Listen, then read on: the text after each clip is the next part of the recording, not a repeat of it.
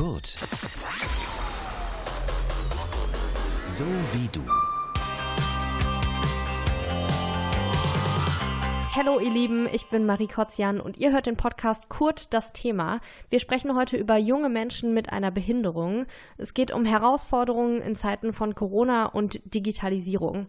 Ganz wichtig ist es mir direkt am Anfang zu sagen, wir wollen mit diesem Podcast nicht mit dem Finger auf Menschen mit einer Behinderung zeigen, sondern vor allem aufklären. Menschen, die mit dem Thema Behinderung vielleicht noch nicht so sehr in Berührung gekommen sind. An Barrierefreiheit im täglichen Leben wird viel gearbeitet, aber an einigen Stellen hakt es halt auch einfach noch. In diesem Podcast konzentrieren wir uns vor allem auf Themen, die junge Menschen beschäftigen, unter anderem Online-Dating und Social Media zum Beispiel. Wir sprechen über digitale Teilhabe, was bei der Benutzung des Internets noch nicht so gut funktioniert und wie zum Beispiel Menschen mit einer Sehbehinderung das Internet und Social Media benutzen können.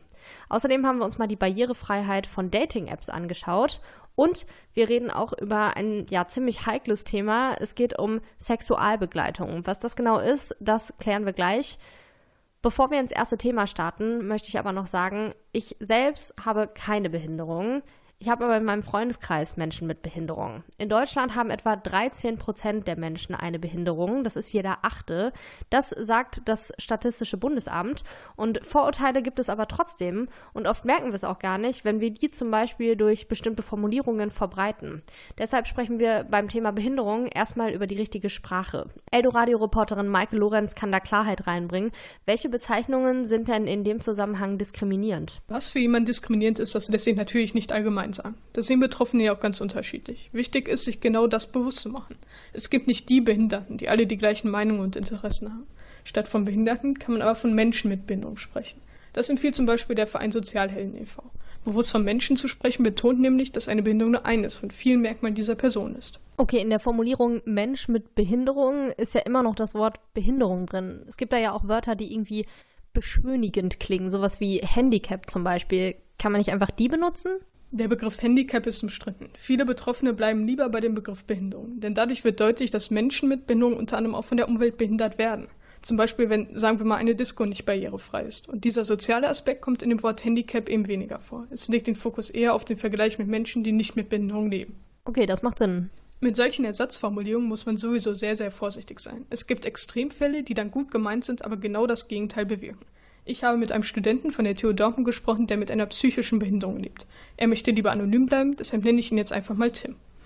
Tim habe ich gefragt, was er davon hält, wenn jemand ausweichende Formulierungen wie zum Beispiel anders begabt nutzt oder von besonderen Bedürfnissen spricht. Das finde ich halt lachhaft, muss ich ehrlich sagen. Das ist so um den heißen Brei herumreden und so beschönigende Sprache, sich irgendwas aus dem Ärmel zaubern. Das kommt mir halt auch so geheuchelt irgendwie rüber.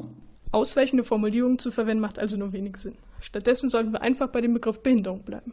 Wie wichtig ist es denn, sensibler mit der eigenen Sprache umzugehen? Wichtig. So machen wir uns klar, welche Vorurteile wir durch Sprache auch oft unterbewusst verbreiten. Noch viel wichtiger ist aber, dass sich generell auch etwas an der Einstellung gegenüber Menschen mit Behinderung ändert.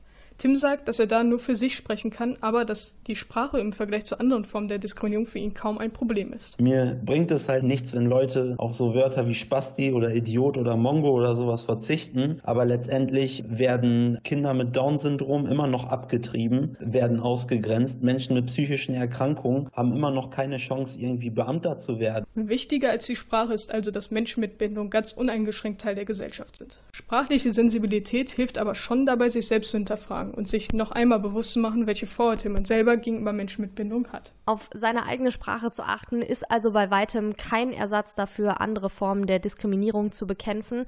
Wenn wir aber nicht von den Behinderten, sondern von Menschen mit Behinderung sprechen, machen wir klarer, dass eine Behinderung eben auch nur eines von vielen Merkmalen eines Menschen ist. Und das, finde ich, ist irgendwie ein ganz schöner Gedanke. Vielen Dank, Eldoradio-Reporterin Maike Lorenz ja, in vielen Bereichen ist es gar nicht so schwer, Barrierefreiheit herzustellen. Bei öffentlichen Gebäuden zum Beispiel. Wo eine Treppe ist, da baut man eine Rampe hin oder einen Fahrstuhl und schon kommen da alle rein. Aber gerade während Corona findet ein noch größerer Teil des öffentlichen Lebens im Internet statt, als sowieso schon. Edoradio-Reporter Simon Kaufmann, wie baut man denn Barrieren im Internet ab? Dafür gibt es mehrere Strategien. Eine davon ist es, Menschen mit Behinderungen und anderen Betroffenen das Wissen und die Fähigkeiten zu vermitteln, mit Smartphone, PC und Internet umzugehen. Beim Pixel-Labor in Düsseldorf macht man das schon seit Jahren. Das ganz Besondere ist, dass die Pixel-Experten selbst Menschen mit Behinderung sind, die deshalb ganz genau wissen, wo die Schwierigkeiten liegen und wie man sie aufklären kann. Pixel-Experte Björn Friedrich legt besonderen Wert darauf, auf die Menschen einzugehen, denen er hilft. Ich bin einer, der relativ schnell merkt, wie schnell die Person lernen kann, weil ich einfach weiß, wie es bei mir ist. Ne? Ich habe ja auch eine Lernschwäche und ich, es gibt Sachen, die verstehe ich überhaupt nicht, weil es einfach zu hoch ist für mich. Bei manchen Leuten kannst du etwas schneller reden, bei manchen Leuten musst du halt ein bisschen langsamer reden und das ist das, weil ich dann halt versuche herauszufinden was auch bis jetzt immer gut geklappt hat. Das Ziel ist es, dass die Menschen sich am Ende auch selbst helfen können. Das geht von so grundlegenden Problemen wie der Verbindung zum Internet bis hin zu komplexeren Sachen, wie dass auch mal die Festplatte ausgetauscht wird. Grundsätzlich ist im Pixel-Labor aber auch einfach ein Ort, wo überhaupt PCs und WLAN zur Verfügung stehen. Okay, das wäre ja dann die erste Hürde, dass die Menschen die Geräte haben und bedienen können, um überhaupt ins Internet zu kommen. Aber online gibt es dann auch nochmal Barrieren, oder? Ja, wenn man erstmal drin ist, gibt es im Internet definitiv auch noch einige Barrieren. Sachen, die total uneindeutig oder unintuitiv sind. Beispielsweise, wenn bei Nutzungsbedingungen irgendwelche Zusatzklauseln nicht ganz klar kommuniziert werden, erklärt Björn Friedrich. Ich persönlich habe auch Probleme, das jedes Mal zu entdecken, weil du sitzt da halt vom Bildschirm und konzentrierst dich auf diesen Text, dass du das findest. Scrollst du, scrollst du ähm, und dann hinterher hast du es ja doch übersehen. Und dann hast du ganz viel drauf geklickt und dann hast du doch ein Abo abgeschlossen. Und ich finde, da könnte man schon ein bisschen mehr dran feilen. Das kennt man vielleicht auch selbst. Aber auch wenn Webseiten nicht absichtlich versuchen, einem irgendwas anzudrehen, können sie ein Hindernis darstellen. Wenn sie unübersichtlich gestaltet sind oder es keine Version in leichter Sprache gibt, kann das Menschen komplett daran hindern, die Seiten zu nutzen. Also sollten die Betreiber von Webseiten einfach darauf achten, dass die Texte und Aufmachungen möglichst verständlich sind? Grundsätzlich ja, aber ganz so leicht ist es mit der leichten Sprache nicht. Dafür gibt es ganz strenge Regeln und um Texte in der offiziellen leichten Sprache zu verfassen, muss man auch ein Zertifikat erwerben.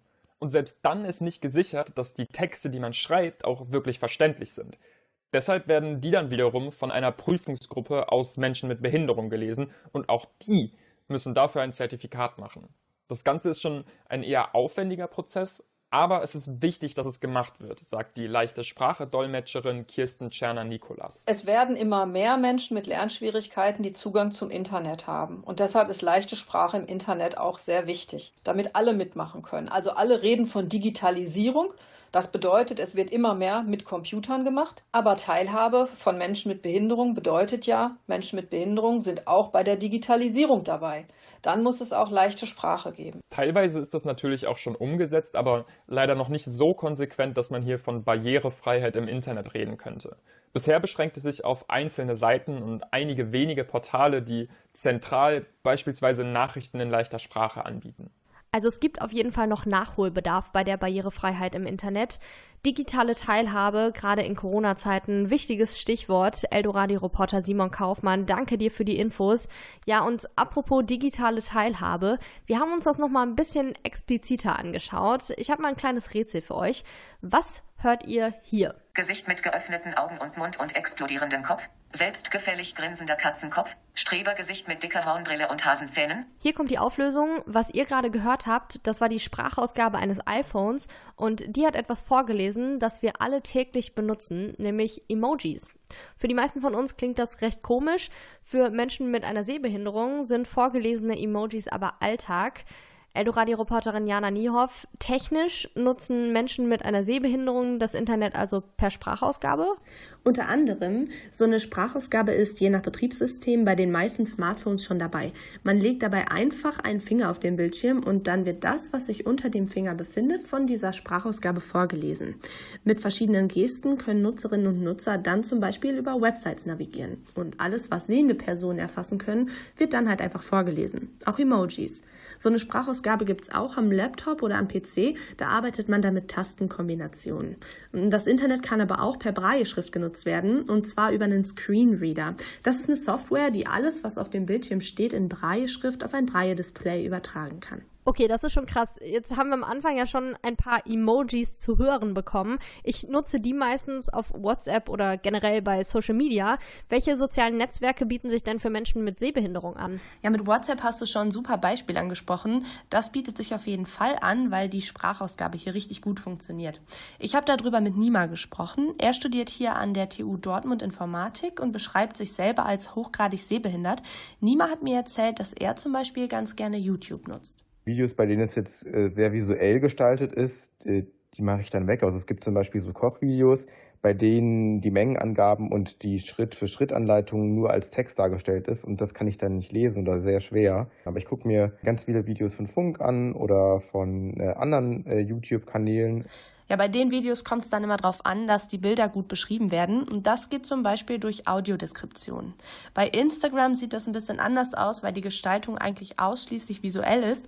Für Menschen mit Sehbehinderung lohnt sich die Plattform daher einfach nicht so sehr. Mhm, bei Werkzeugen wie Sprachausgabe, Screenreader oder Audiodeskription klingt es ja so, als wäre das Internet für Menschen mit Sehbehinderung insgesamt aber ganz gut nutzbar, oder?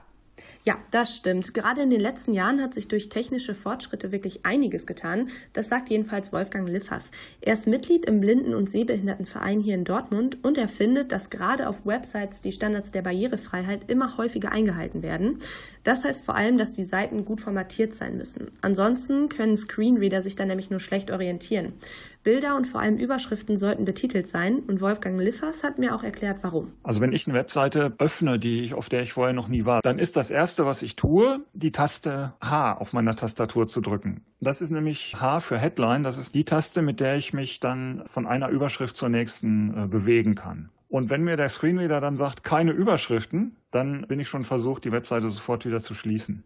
Ja, und damit das nicht passiert, lohnt es sich, die eigene Website barrierefrei zu gestalten. Mit der richtigen Software ist das auch echt kein Hexenwerk.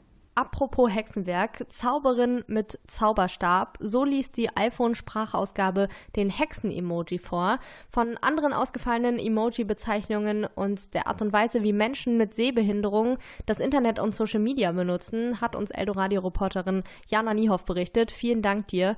Ja, jetzt sind wir schon ganz gut beim Online-Chatten angekommen. Ich weiß nicht, wie es bei euch ist, aber neben Social Media und Nachrichten-Apps benutze ich zum Beispiel ab und zu mal Tinder und Co. Ich bin da auch ganz ehrlich.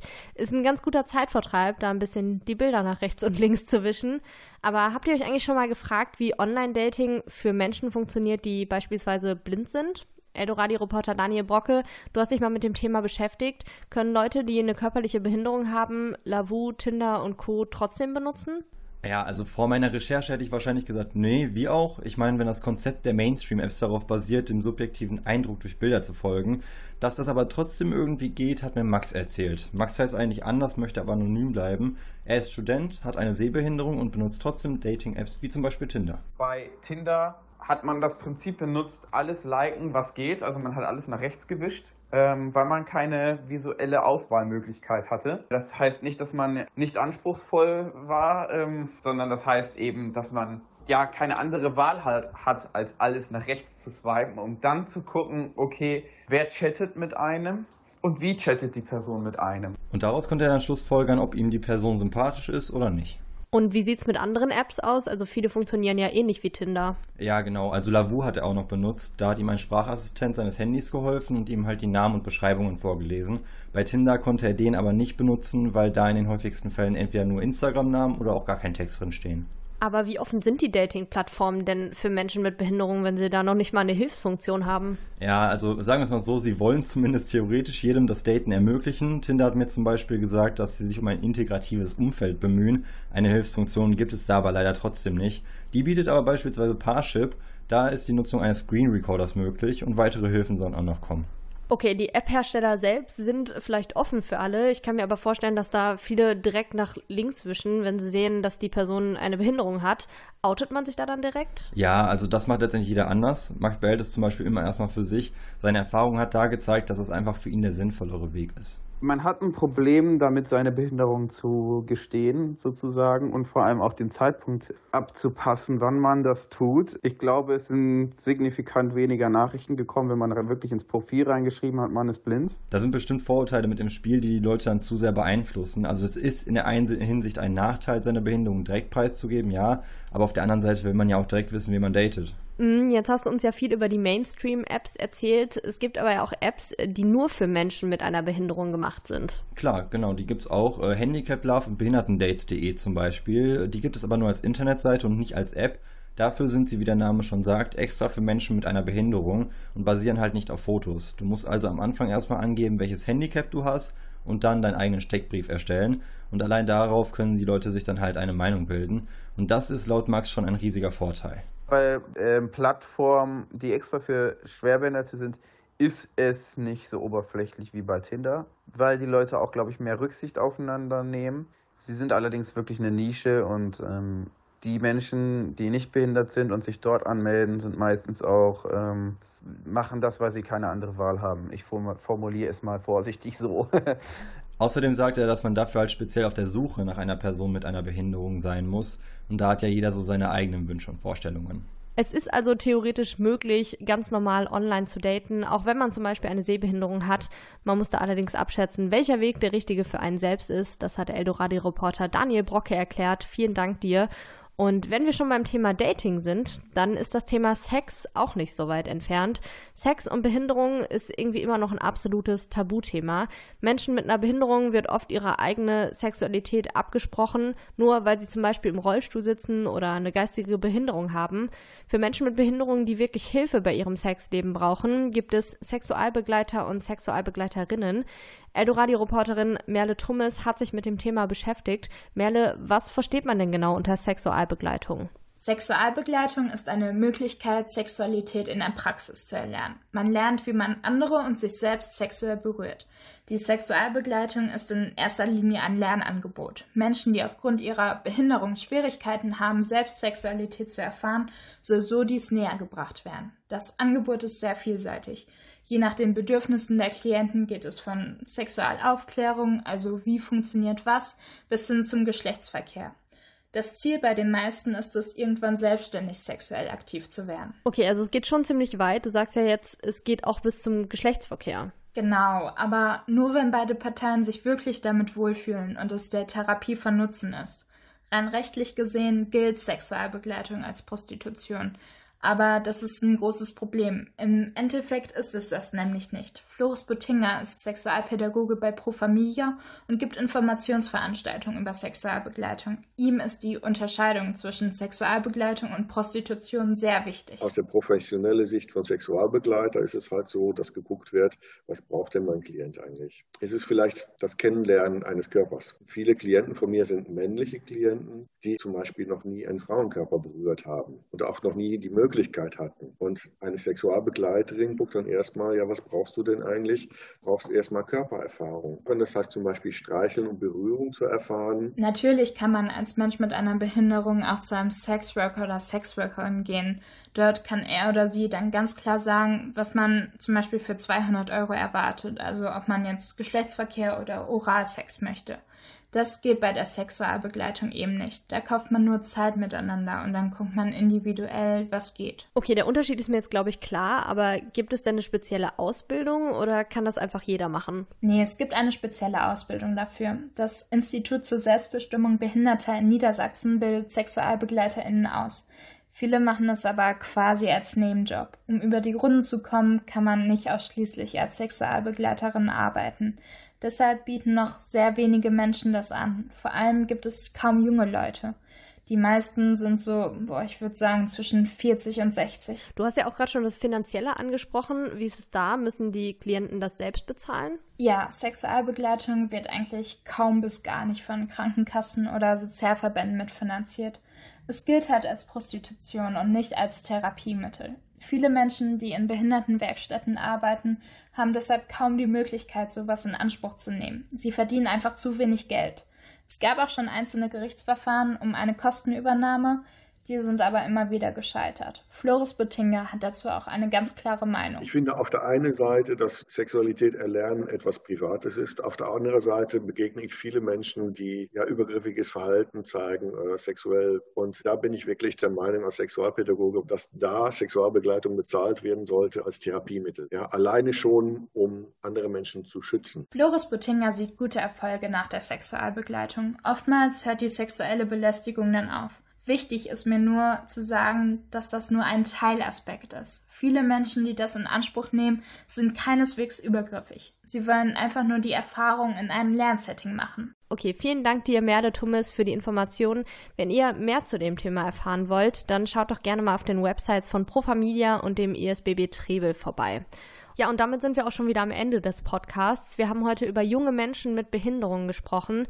Natürlich haben wir nur einen Bruchteil beleuchtet, aber ich hoffe, wir konnten mit dem Podcast trotzdem zeigen, welche Herausforderungen und Probleme es noch gibt, aber auch welche Möglichkeiten schon da sind. Am Ende möchte ich nur noch eins sagen.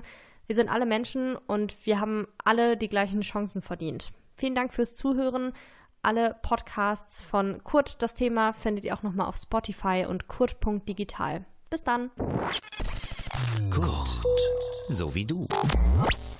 Mehr Infos auf kurt.digital.